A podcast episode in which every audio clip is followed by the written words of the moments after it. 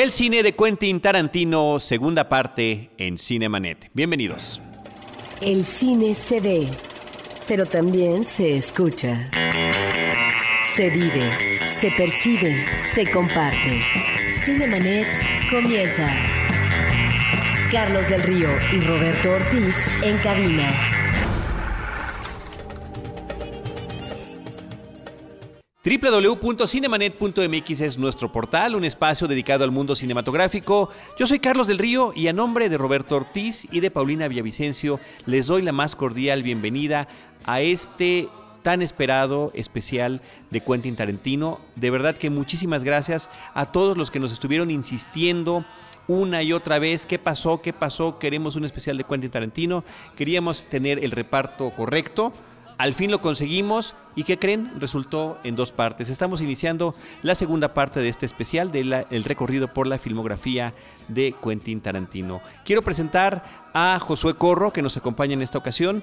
Él es eh, compañero y colega de la cobertura cinematográfica en revistas como Time Out, Esquire, Cine Premier, tiene su portal Filmsteria y es editor en jefe de Click de Cinépolis.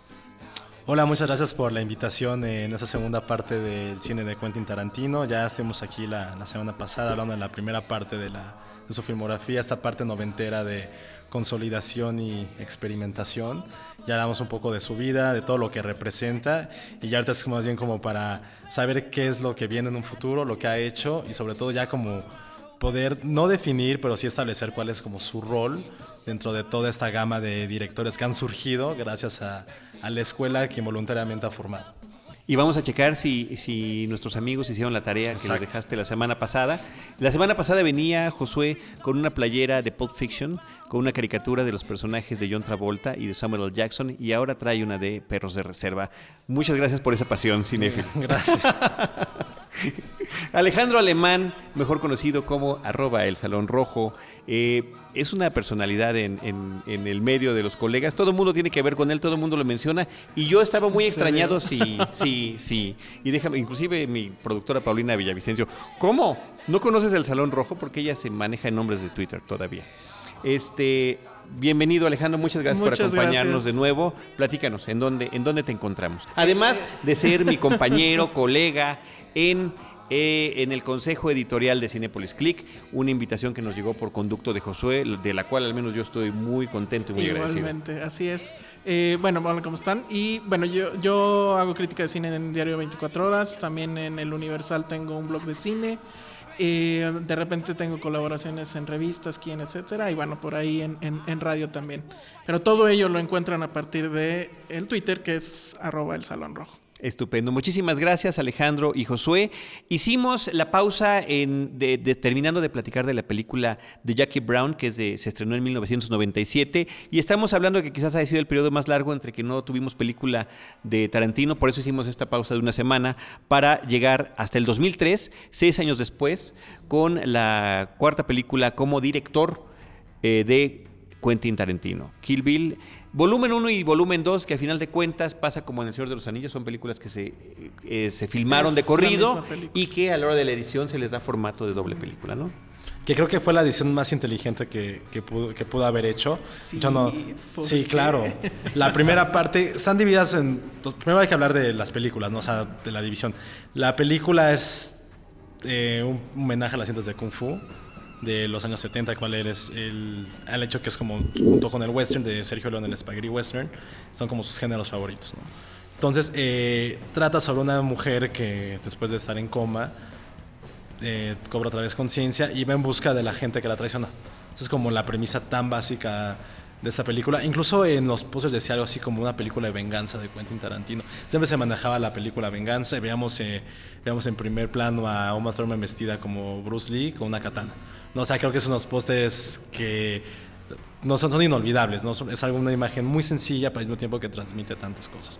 Entonces, eh, esta película que fue dividida en dos partes, a mí sí creo que fue una edición bastante inteligente. Cada una dura cerca de dos horas. Hubiera sido estar en el cine cuatro horas, una película muy densa, en la cual creo que tiene unos finales, un gran cliffhanger en ese. Dime si tú no te hubieras quedado en el cine a ver una película de Quentin Tarantino de cuatro horas. No, yo, puedo, yo puedo hacer el maratón ahorita, ¿sabes? Pero, pero en ese momento, y por cuestiones comerciales, y, y creo que ese cliffhanger en el cual nos mantuvo en suspenso durante algunos meses, creo que esa fue como la clave en la cual eh, creo que fue la parte que definió a los fanáticos de Tarantino con la gente que simplemente le gustaba su cine.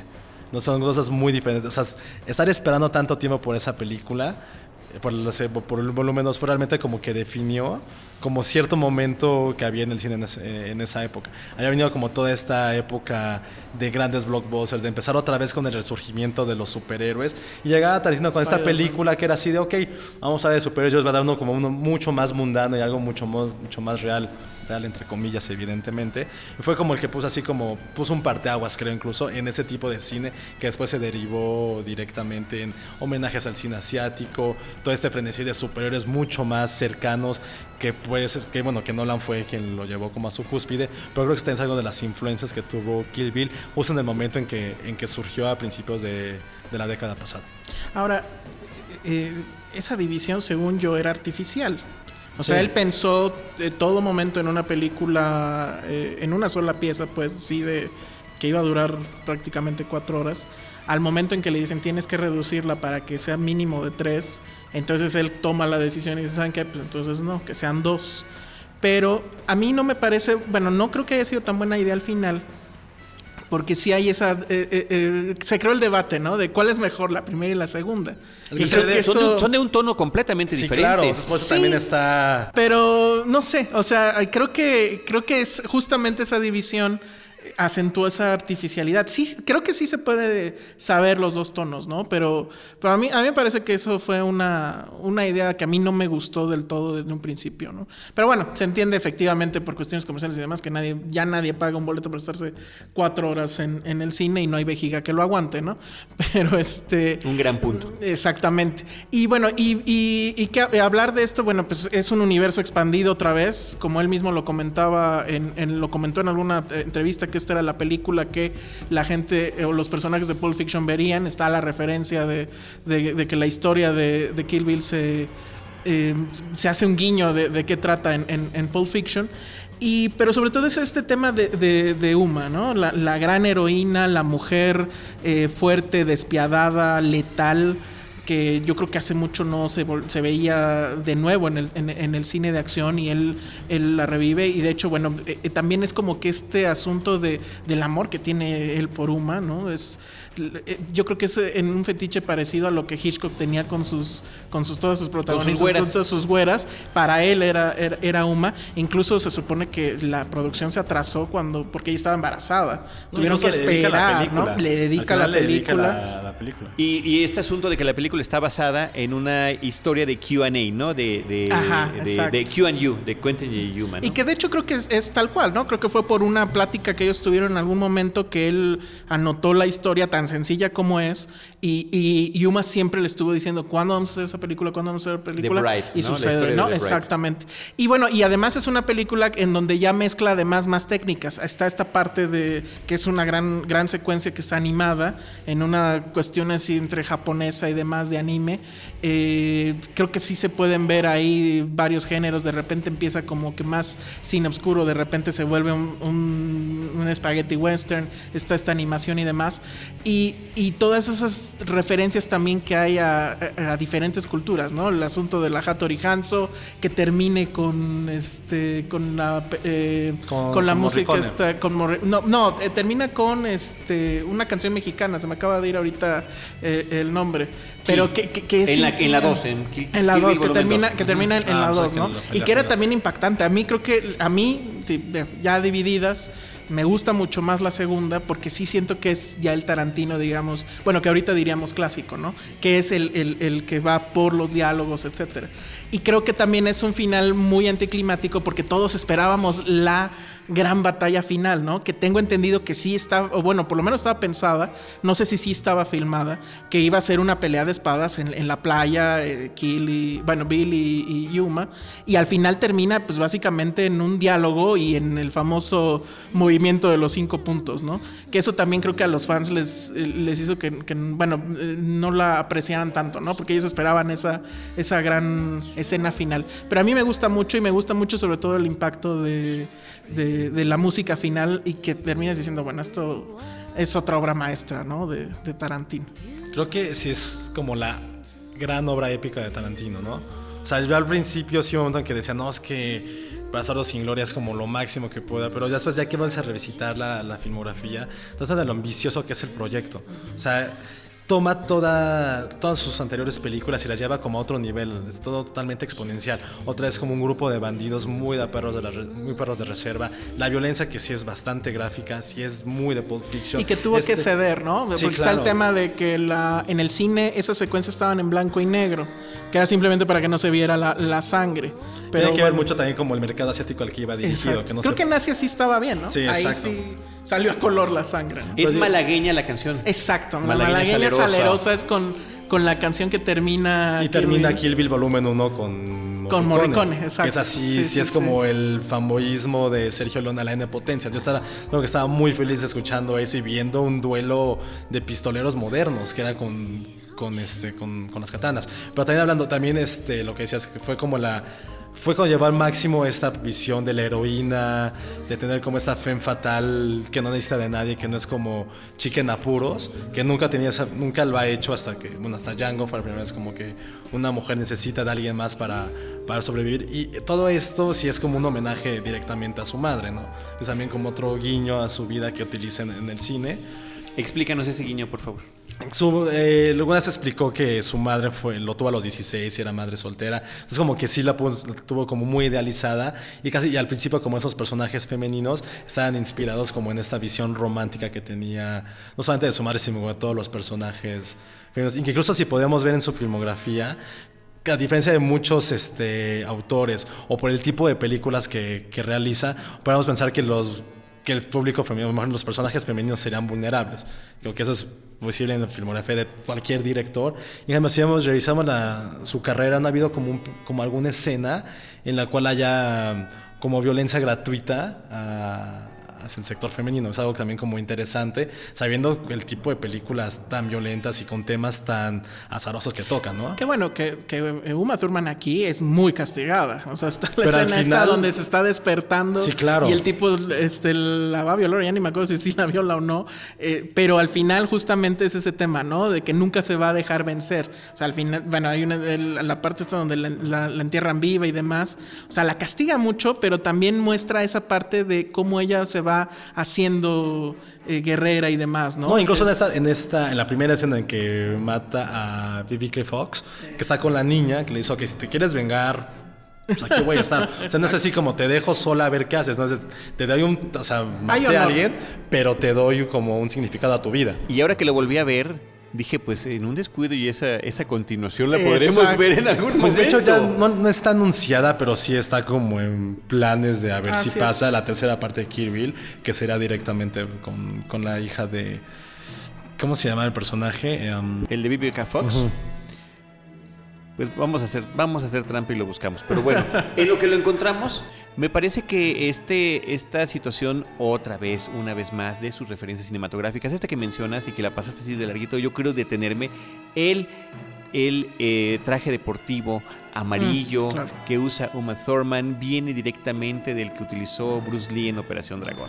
O sea, esa referencia me parece que es absolutamente extraordinaria y que después habría otra más directamente relacionada con Bruce Lee, que sería el tema de The Green Hornet, del avispón verde, Claro, que se la utiliza en referencia. estas escenas eh, en Tokio, ¿no? que en la película suceden en Tokio, que son bellísimas. La, la- la mezcla de la música, desde que está ella en el avión con estos cielos rojos, el avión que se ve todo falso, ella además como pasajero, tiempos previos a esas cuestiones de terrorismo de este nuevo siglo, ¿no? Donde podía uno viajar con su espada, ¿verdad?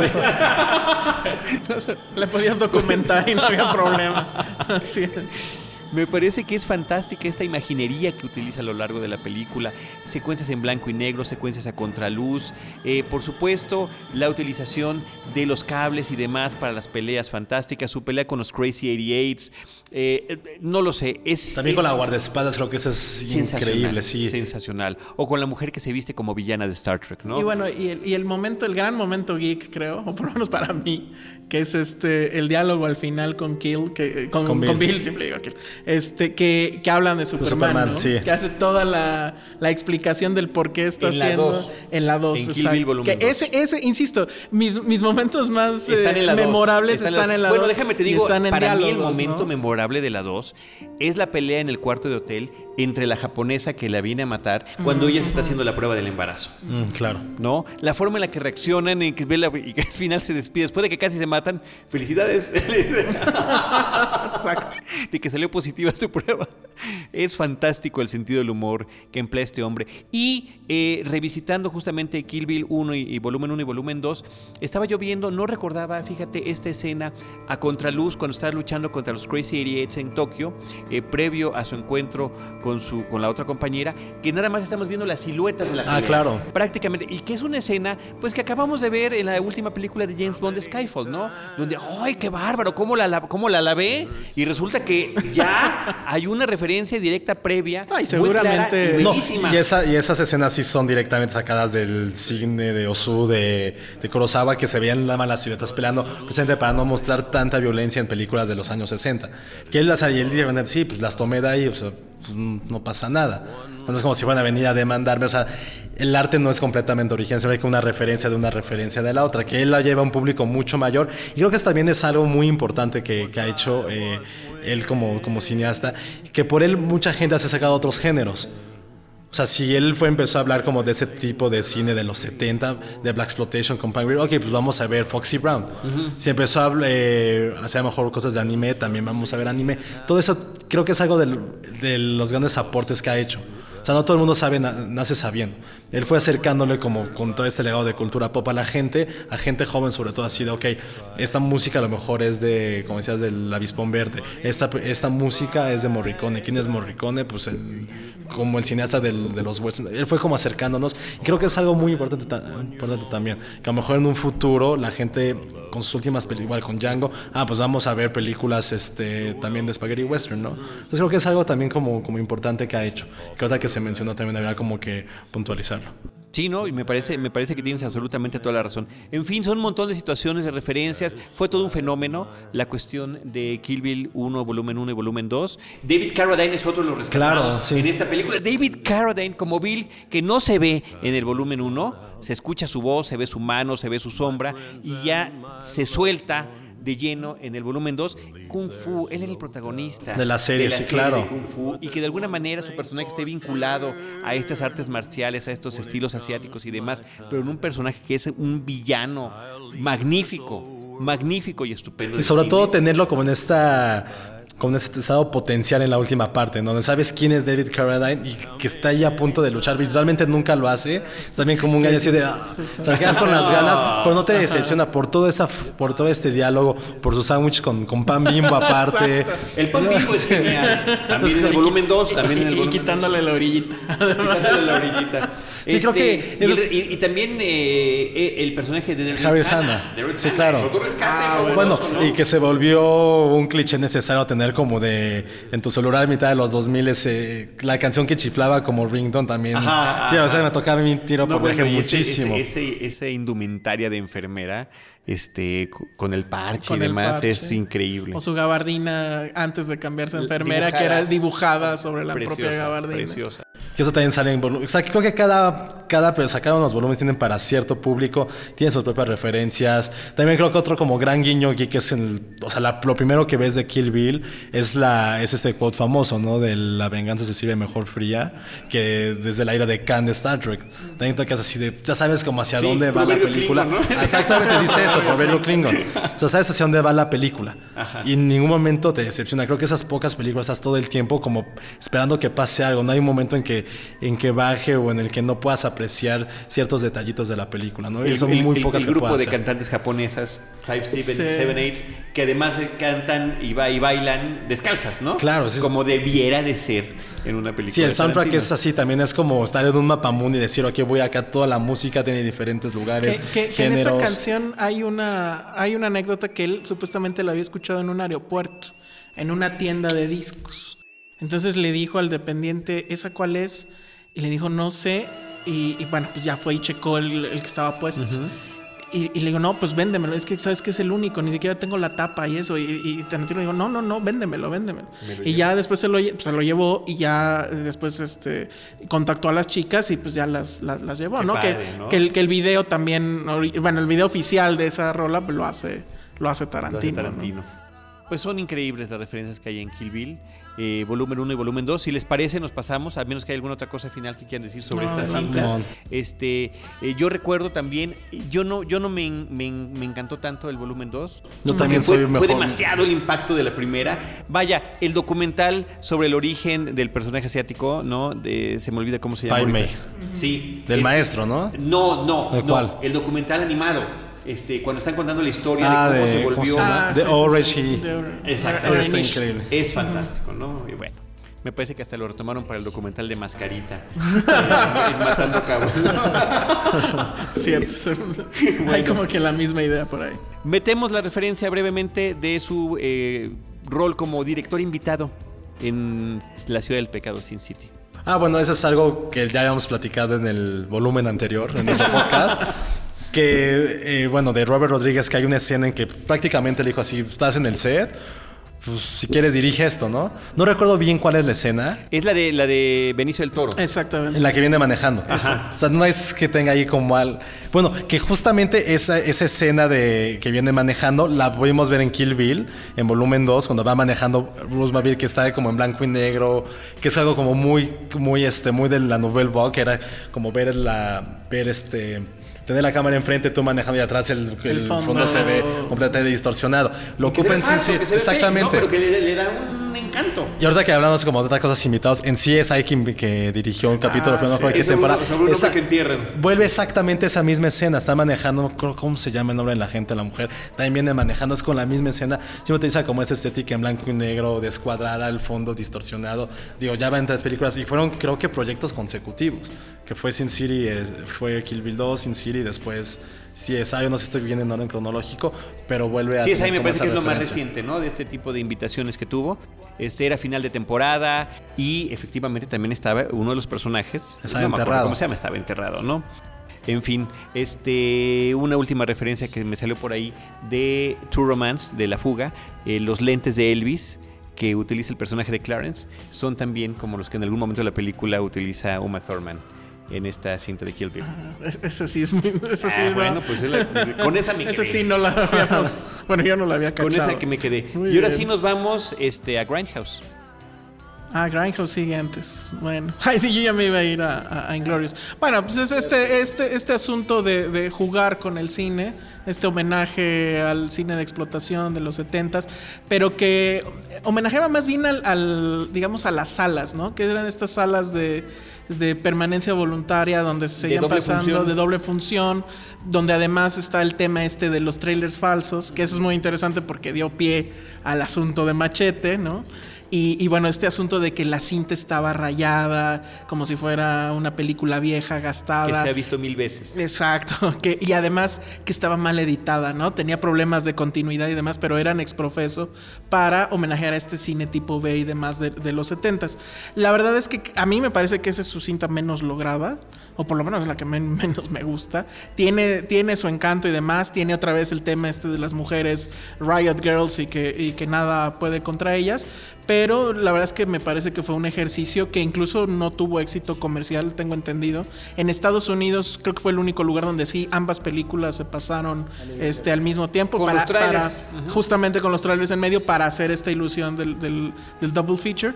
Pero bueno, pues en, en ningún otro lugar tuvo éxito ese asunto. Bueno, sabían que nadie se iba a quedar tanto tiempo. Las dividieron, pero a mí la verdad es que no me...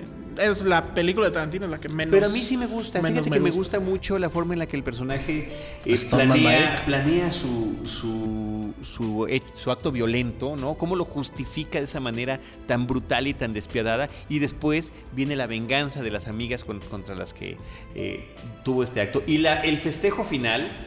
Con la música que entra, me parece que te dan ganas de pararte y, y- y bailar en ese momento del cine también.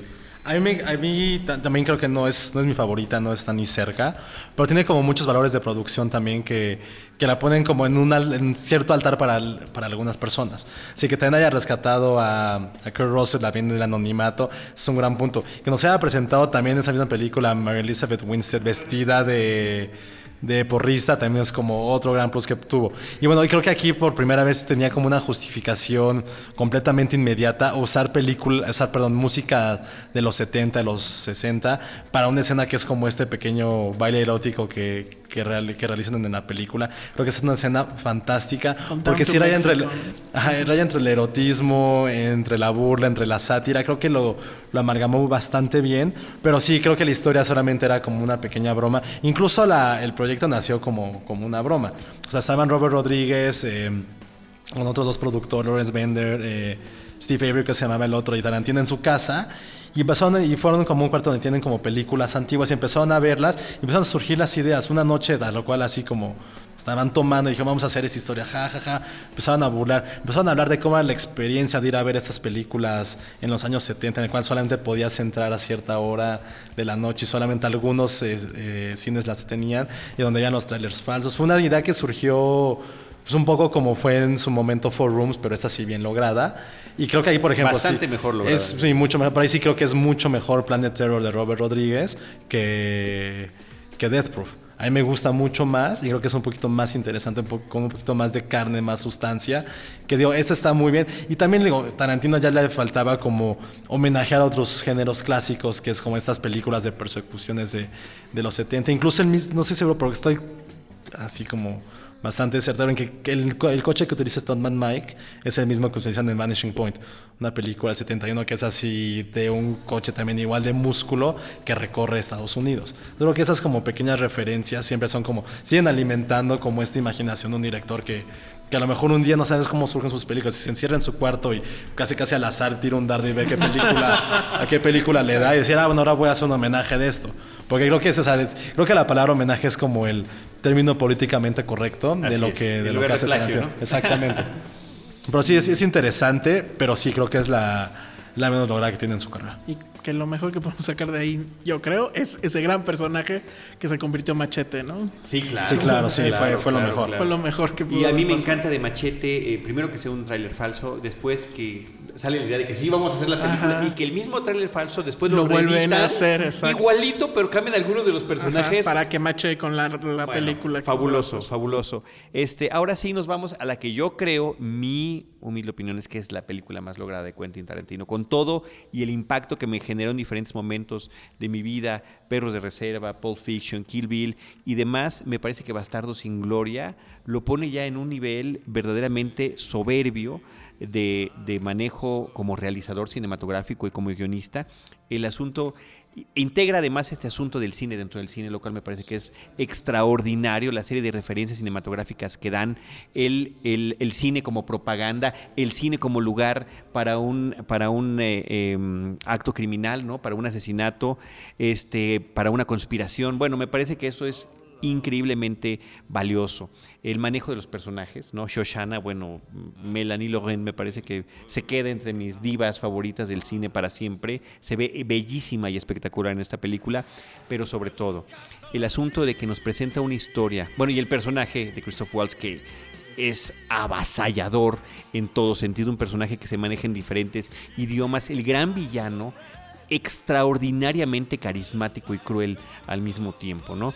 Eh, pero de todo eso lo que más me gusta es que en la serie de escenas que crea en la película, que me recuerda mucho, ahora sí, voy a llegar a la referencia de True Romance, al, al esquema que tenía La Fuga o True Romance, que era como una serie de viñetas, ¿no? Una serie de, de escenas que parten de un diálogo que va generando tensión y que puede o no acabar en un hecho extraordinariamente violento. En el caso de True Romance, todas acabaron con ese hecho violento. Aquí algunas sí y algunas no. Estamos en la cabaña del francés y puede o no pasar algo. Estamos en la mesa del restaurante y puede pasar o no algo. Estamos en el, en el, en el sótano del bar y puede o no pasar algo. Pero a final de cuentas es ese manejo donde no importa cuánta violencia y cuánta sangre pueda generar, sino que esa tensión que te está generando en, los puros diálogos no la he vivido en otra película. Yo creo que esa película tiene eh, la mejor escena que Tarantino haya filmado, que es la del inicio, ¿no? El tema de la cabaña y demás. Es una escena muy compleja, parece muy simple, pero tiene muchos elementos. Y que la verdad es que uno como fan de Tarantino veía eso, se sentaba en la butaca, empezaba la película y decías, sí me metí a la película correcta, porque no parece una una escena tarantinesca. O sea, eh, eh, en el, en, el centro sigue estando la esencia, pero ya se deshace de todo el tema, eh, la música, los diálogos evidentemente importan, pero siento que hay, hay toda una sensación, toda una atmósfera diferente en esa, en esa secuencia y que a mí me parece que es la mejor que ha filmado eh, Quentin en, en, Muy el estilo De, Sergio León. Exactamente. Y, que bueno, y efectivamente creo que la otra cosa que nos emociona mucho es este tema de, em, del cine dentro del cine, ¿no? Es que si bien sus películas siempre tienen referencias a sí mismas y, referencias al cine y demás, esta es la que lo hace más eh, explícito y que además sí como que él mismo festeja el cine, ¿no? Y, el cine en, en, esta historia donde además fue muy criticado por el asunto de transgiversar la historia y demás, al final el cine era el que el, motor que iba a, matar al gran villano mm, histórico mundial Hitler y, que bueno era el gran liberador, ¿no? En, una forma muy tarantinesca de verlo que es bueno va a ser en un cine donde vamos a atrapar a Hitler y lo vamos a, asesinar y nos vamos a librar de él, pero me parece que sí, eh, yo sí coincido un poco contigo, creo que sí dejo todavía Pulp Fiction arriba, pero sí, seguramente en el lugar 2 estaría Inglorious Basterds como uno de sus mejores, mejores cintas. Pues ya hablando de eso, creo que para mí sí es, es mi favorita. No creo que sea la mejor, pero, pero sí, sí es la favorita. Y justo cuando hablaban de ese tema de, oye, ¿qué va a pensar la gente? De si esto se van a confundir, ¿qué le estás haciendo? Él recuerdo que tiene un quote que a mí también me gustó bastante, que dijo, la gente, la gente nunca se, se va a sentir defraudada si está en buenas manos. Y creo que eso es como algo que, que, redondea también esta película. Que tiene, creo que la, también la escena, creo que todos conocemos que la mejor escena que ha filmado sí es esa del, del inicio. Tiene muchos quotes, tiene esa, hay una referencia, una analogía que él realiza entre, entre las ratas y las ardillas. Y es que son exactamente igual, o sea, hablando de, los judíos, exactamente igual, ¿no? que la diferencia es que tiene una colita bonita y no te das. Es cosa, es algo tan sutil, puede puede como lograr que te sientas un poco en casa cuando sabes que hay un peligro. Entonces, eh, creo que incluso la película es poética, ¿no? Que el cine pueda reinventar la historia y que al mismo tiempo, al, verlas, al verlo en llamas, es decir, ok, el cine puede construir mitos, derribarlos. El cine es todo, ¿no? Es como esta, es este sueño que él está fabricando en el cual también tengo la libertad de decir, ok, pues venga, que también puedo, puedo cambiar la historia. Es mi versión, del, es mi versión. Creo lo que él siempre ha dicho, ¿no? Que lo que él retoma es, las es la versión de las cosas como él las interpreta. Entonces, es un fanfiction, ¿no? Que es un, género, es un género tal cual que, que, existe desde hace mucho. Es un género, eh, si quieren llamarlo tipo B, que sucede en novelas y demás, sucede mucho en los cómics que pues, es, esta, es esa fantasía de qué hubiera pasado sí, ¿no? Y eso es algo que mucha gente no entendió y, que la verdad es que también era molesto todas las críticas que, que, que llovían al, al, respecto, ¿no? Y también creo que ya, ya lo conocíamos que era un buen director de actores pero generalmente por el tipo de películas nunca le había dado, dando como ese crédito. Sin embargo, aquí creo que fue un, es un casting impresionante, ¿no? Gracias a él en esta película, pues ya la luz nos voy a conocer a Logan, nos voy a conocer a Christoph Waltz, a Fassbender incluso, o sea, ya había tenido películas anteriores, pero fue como que él lo puso ya directamente en la mira, ¿no? Con un super personaje, ¿eh? Muy corto y creo que todo el mundo cuando decíamos, ok, es un le gusta, es un crítico de cine que se va a la guerra. o sea, sí fue así como un poco, creo que fue como, como un gusto como culpable que nadie quiere decir porque suena medio, medio payaso, pero decir, ok, va a la guerra, Fassbender y es esto. Creo que son esas como, esas pequeñas como amalgamas que fue juntando para poder realizar esta película, que es, creo que sí es un poquito una joya a nivel actoral. También, aparte, tiene a Brad Pitt y que realmente no es una película de Brad Pitt y que, y que lo A mí haga, me y que lo haga mucho que la también. promocionaran como una película. Y bueno, realmente Brad Pitt, él, ¿no? y él, o sea, creo que ahí es es, más, yo voy más allá. Además lo dije en su momento y es un muy buen momento para decirlo de nuevo.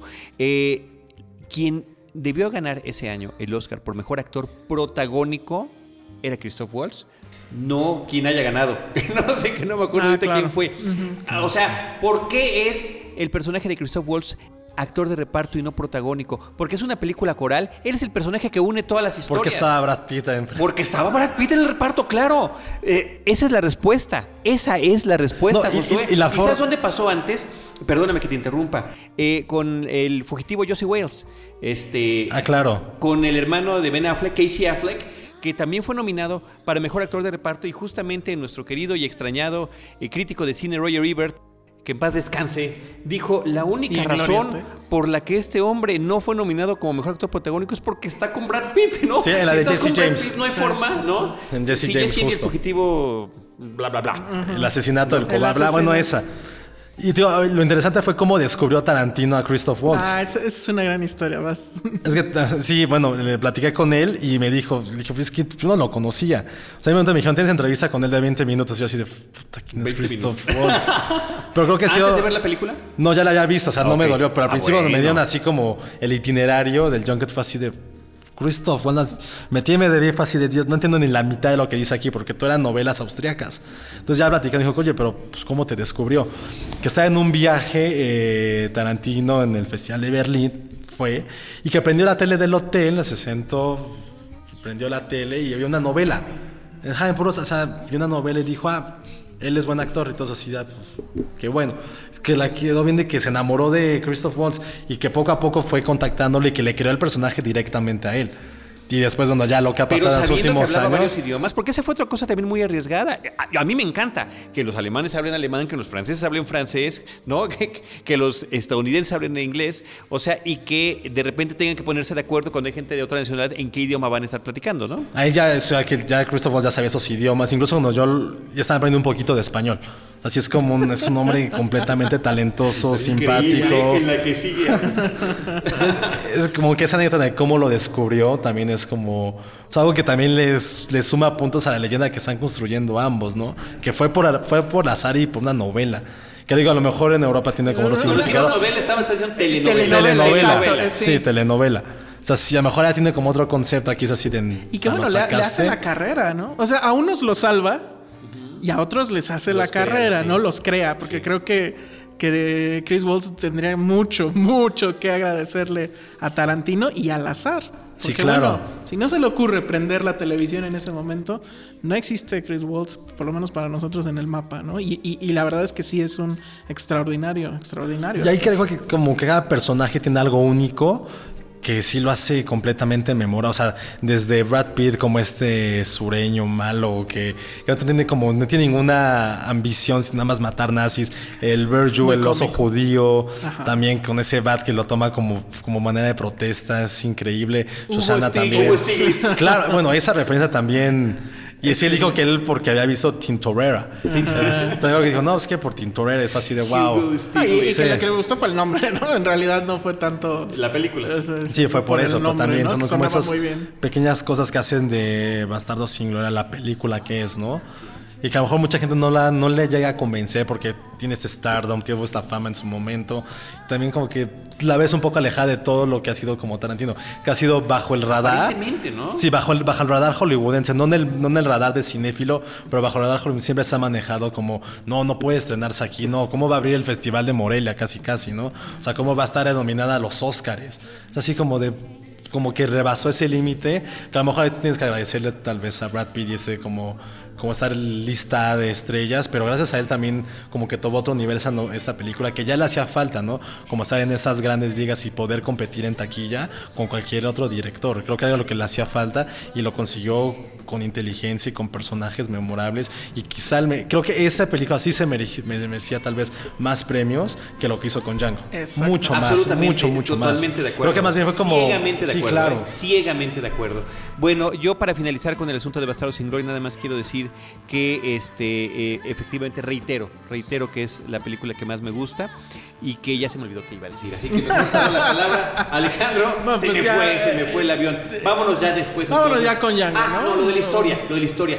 Yo no, fíjate que no escuché tantas críticas sobre el asunto de, de que jugara con la historia, pero para mí fue una genialidad.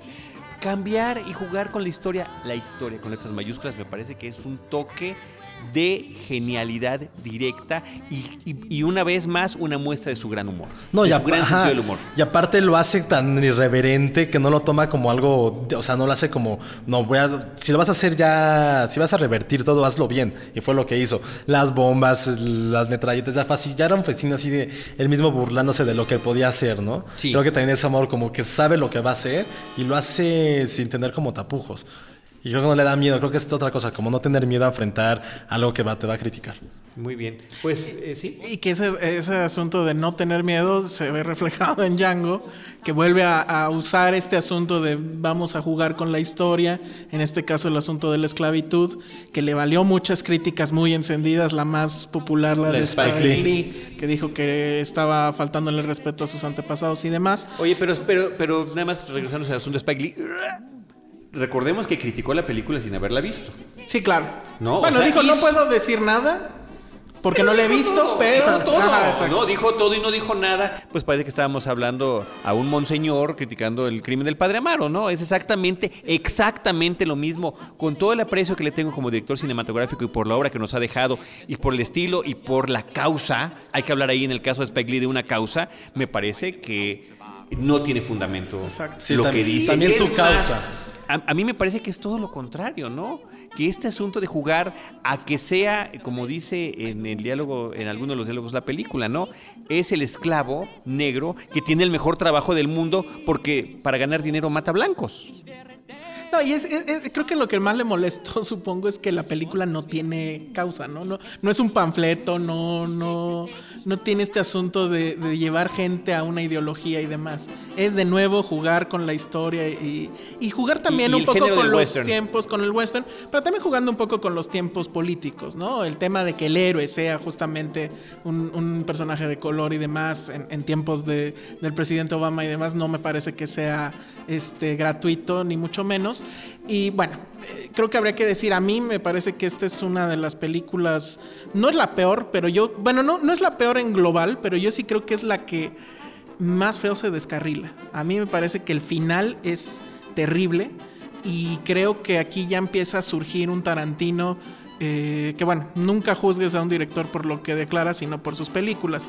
Pero la verdad es que todo lo que giró alrededor de, de, de Django mm, habla ya de un Tarantino que está siendo ya autorreferencial y además él mismo está entrando en esta espiral donde dice, bueno, yo soy Quentin Tarantino con mayúsculas, se lo cree, le dan todavía el Oscar y bueno, eh, eh, ese festejo. Como guionista. Como guionista que a mí me parece que también, o sea, el guion justamente a mí, eh, es lo que Es yo que más le critico a, a esa película y yo sí creo que estamos empezando a ver, o yo veo ahí visos de ya una debacle, ¿no? En el que es- o se vuelve a reinventar o, o se va a volver una caricatura de sí mismo. No sé, Josué, ¿qué opina al respecto? O sea, sí creo que hay muchas autorreferencias. Eh, la historia se bifurcó de algo que justo eh, se le preguntó, oye, este, ¿te gusta hacer una secuela de, Glorious Bastards? Y él así, eso sí, eh, no, no estoy mintiendo, es, es de verdad lo que pasó.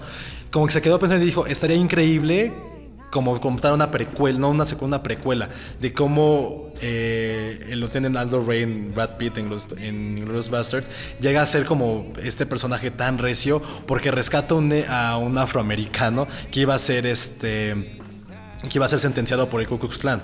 Y juntos, y juntos empiezan a combatir al Ku Klux Klan.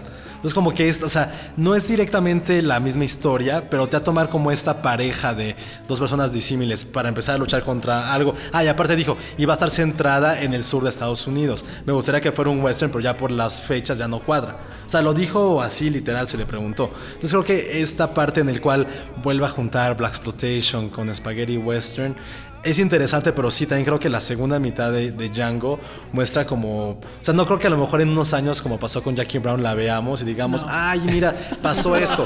No creo que pase. Lo, lo único que sí, por lo cual te le, como que lo rescato o lo, o lo pongo como en tal vez en un quizás, vuelve a crear personajes memorables. O sea, lo que, el, el, el, de DiCaprio es completo, es, es extraordinario.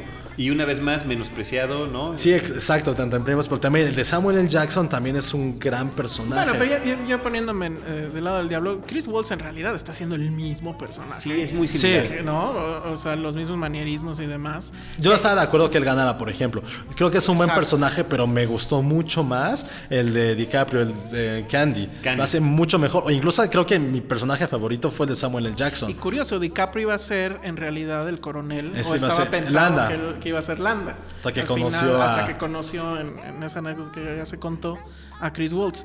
Eh, bueno, eh, insisto, a mí me parece que es una película quebrada en el centro, que ya no, no, no hay forma de rescatarla y, y, bueno, creo que aquí ya empiezan a prenderse las luces rojas respecto a la, a la filmografía de Tarantino en lo que a mí respecta. Yo no soy tan severo como tú, definitivamente. No, no, no, no, no. O sea, a mí es una película que sí me gusta, que sí me entretiene.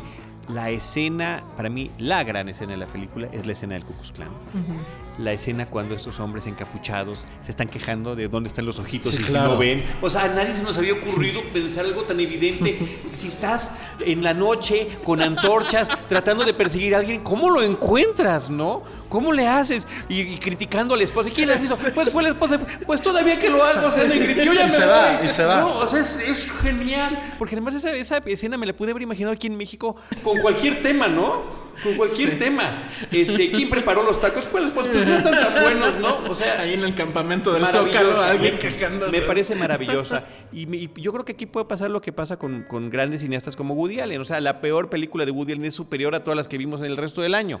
Lo que sí. pasa es que tenemos otras tan grandes que los estándares son, son muy altos. Mi queja en particular con Django, más bien, bueno, al final sí, es excesivo. Sí, creo que al final creo que es todos estamos así de... Lo del caballo es, es tormentoso, ¿no? O sea, es, uh -huh. te dan ganas de salirte del cine de pena. Este, pero eh, lo que más me preocupó es que fuera el mismo esquema. Que hace cuenta que agarró el guion de Bastardo sin Gloria. Exacto. Lo puso en otro lado, le cambió los nombres de los personajes y es el mismo estilo de película. Y dos, iguales de corridito. Eh, ni Kill Bill es así. Ni Kill Bill es así. Entonces, esa sería mi, mi, cuestión con la película de Django sin cadenas, con Jamie Foxx, ¿no? En el papel eh, del, del, título de la cinta. Sí, eh, hay muchos detalles que la cron, o sea, como que la, la, meten como debajo del agua comparado con, con su filmografía. Y bueno, ahorita que mencionas a Jamie Foxx, el papel original iba a ser para Will Smith. Que se rajó. Que Smith para mí creo que es de las personas más nefastas que pueda haber en la industria. Mm. Yo no es, para mí es una persona insoportable, nefasta, que se cree mejor de lo que realmente ha llegado a ser. Y su argumento fue de no, no puedo, no, imagínate cómo me van a ver mis hijos como esclavo o sus amigos. Fue así de en, en serio, dijiste que no ¿Qué por severos esto. son los dos, Corte. no, está muy bien. Pero fíjate que de alguna manera ya había jugado con este tipo de personaje en este y jugado muy brevemente en una película tan mala como es Las aventuras de Jim West, eh, que fue como fue no, mal, pero, mal nombrada aquí en México creo que el tema con, con, con, Will Smith es que nunca se va a meter en un proyecto que no tenga como que un mensaje. ¿no? Que, no bueno, qué pena que no se haya arriesgado. ¿eh? A mí me parece verdaderamente lamentable. A mí me hubiera gustado verlo, lamentable. verlo visto él. Sí, o sea, Jamie Foxx creo que sí es muy talentoso. Lo escogieron porque se cree vaquero en la vida real. Tiene como seis caballos, es de Texas. Digo, está bien. Pero sí ha estado como a lo mejor, tal vez eso también fue lo que faltó, ¿no? Como que no había una referencia inmediata que es algo que lo caracteriza, como tener a un, a un, actor estandarte, que ya sea rescatado, que ya sea nuevo, sino que usó los mismos, o sea, está bien lo de DiCaprio, pero tiene el papel es tan pequeño. El de Don Johnson. Don Johnson es lo único, pero también para el tiempo que está No, en bueno, pantalla, sí, el de era Samuel- para haberlo hecho más. ¿eh? El de Samuel L. Jackson es increíble. No, pero es Samuel, no, hablo de como, como actor, o Ah, sea, ya. como lo que representa Ahora, cada Samuel es actor. la gran constante, ¿eh? eso no lo Sí. hemos dicho. Samuel es, Jackson el, es, es, la gran es realmente el, el único. Yo en su momento pensé que a lo mejor podría rescatar en algún momento a Eli Roth, a Steve Buscemi, a Harvey Keitel sobre todo. Y al, y al final nos ha dejado como, como segregados, ¿no? Y creo que el Samuel Jackson es como el único que ha estado como Y, y de Django, a mí directamente. eso es, yo creo que es lo que más me gusta. Su actuación es increíble. Creo que sí, o sea, entre, O sea, entre Candy y, de estar y Samuel L. Jackson, entre DiCaprio y Samuel L. Jackson sí son Y, lo y- mejor y de el la famoso película. mito, vamos a seguir con los mitos, de cuando en la famosa escena en la mesa, cuando manotea, que me dicen que no debo manotear en esta mesa de grabación, pero cuando manotea y que realmente se corta y que siguió rodando Ah, sí, la película, fue sí. Entonces también, eh, estuvo bien haber visto a DiCaprio, porque que en verdad era la primera vez que en años que no era el protagónico de una película. Pero sí, le faltó. Este, a mí lo que creo que, es que le faltó esta malicia. Como el que arriesgarse más en esta película. No sé si era por conservarse en un plano un poco correcto y que, no, este, que la gente no dijera más sobre el tema. Pero creo que le faltó como algo un poquito más. Como algo un poquito más inteligente, algo que te provocara o querer volverla a ver. Ahorita si no vemos Django en dos meses, o sea, en unos meses, en unos años, no, no sientes la necesidad de, de ver algo oculto en ella. Creo que todo fue como muy, muy claro y no hay como esas, esas sublecturas, estas tramas que, que, quieras volver a tener como esa energía. Tal vez porque nunca se adentró en otros personajes. Fue solamente Django en su historia principal. Los demás eran completamente circunstanciales, sin, sin indagar tanto en su pasado. Lo único que sí creo que la escena en la cual pelean Mandingo en. ¿Sí era Mandingo? Sí, creo que sí. Bueno, los Mandingos.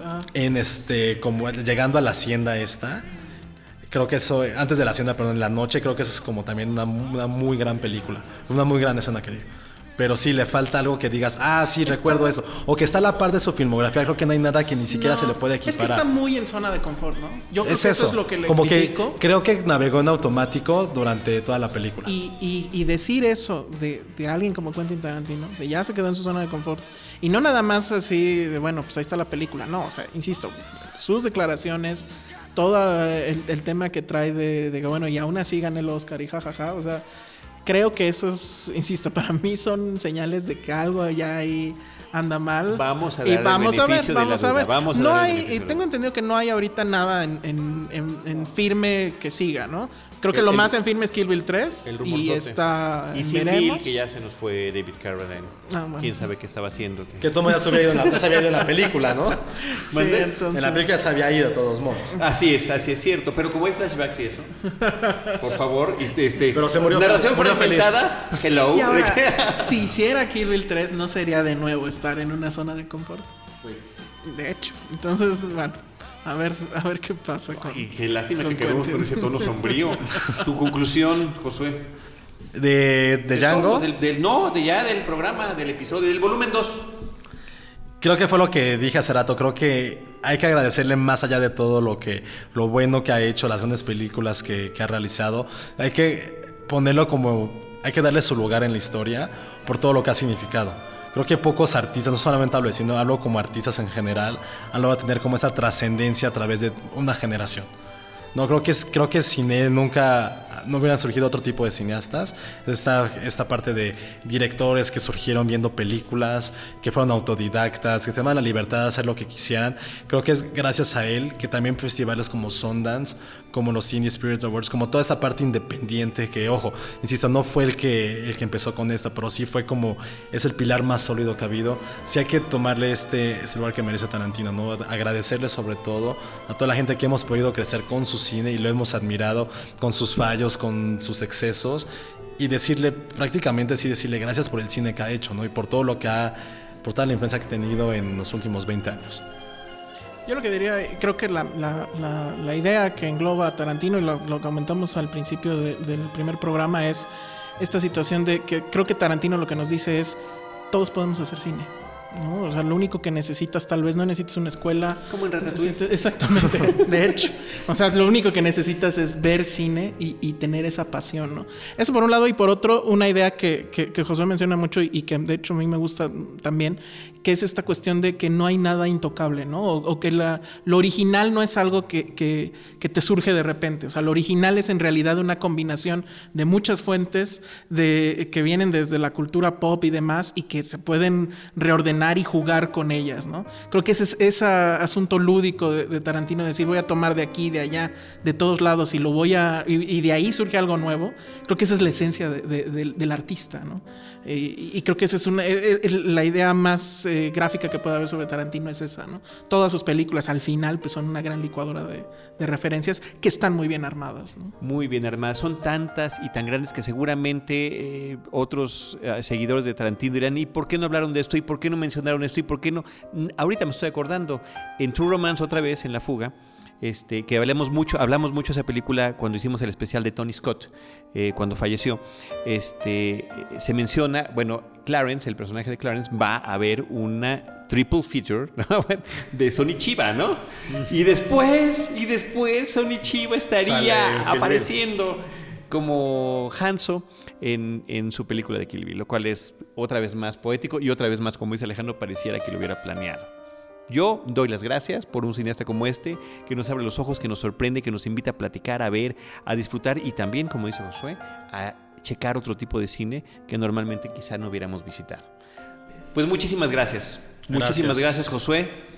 Muchas gracias y pues ya sigan viendo cine de Tarantino y sobre todo cine que él ha tomado como referencia. Creo que eso es lo importante, como tener este ciclo virtuoso de referencias. Tú que sigues final- dejando tarea, ¿verdad? Tienes, tienes un problema de complejo de académico. Sí. Muy bien. Josué, tus redes sociales. Eh, arroba José bajo corro y arroba Filmsteria. Muchísimas gracias. Alejandro Alemán, Yo de nuevo no les dejo tarea más que sigan viendo cine. Muchas gracias por, por, la, por la invitación. qué bueno que te animaste. No, no. La ciudad, los horarios, La ciudad, las complicaciones. Sí, perdón, es, es- es complejo. No, pero qué bueno que estamos aquí. Ojalá, ojalá se repita. Se repetirá. Y este, y bueno, pues síganos en arroba el salón rojo. en Estupendo. Twitter. Muchísimas gracias. Pues yo le doy las gracias a Josué Corro, Alejandro Alemán, al equipo de producción de Cinemanet, Paulina Villavicencio, nuestra productora, eh, y a todo el equipo de Anchor Sound. Uriel Valdés nos graba, nos edita, nos produce y hace que no tartamudeemos tanto cuando estamos hablando en estas grabaciones. Y a todos ustedes, gracias por seguirnos. Cinemanet está también en facebook.com diagonal cinemanet, arroba cinemanet en Twitter, Cinemanet 1 en YouTube es eh, la última la más reciente versión de Cinemanet. Y ahorita ya sumamos poquito más de 100 videos. Les agradeceremos que nos visiten, que se suscriban eh, a ese canal. Y por supuesto, cinemanet.mx, que es donde se encuentra este portal, que es este podcast, que es la columna vertebral de nuestro proyecto. En cualquiera de esos espacios, nosotros los estaremos esperando con cine, cine y más cine.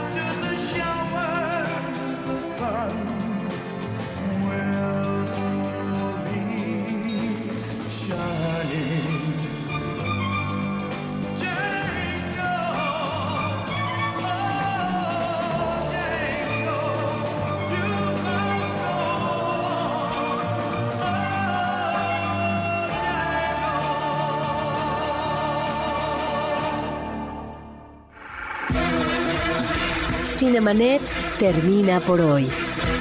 Más cine en Cinemanet.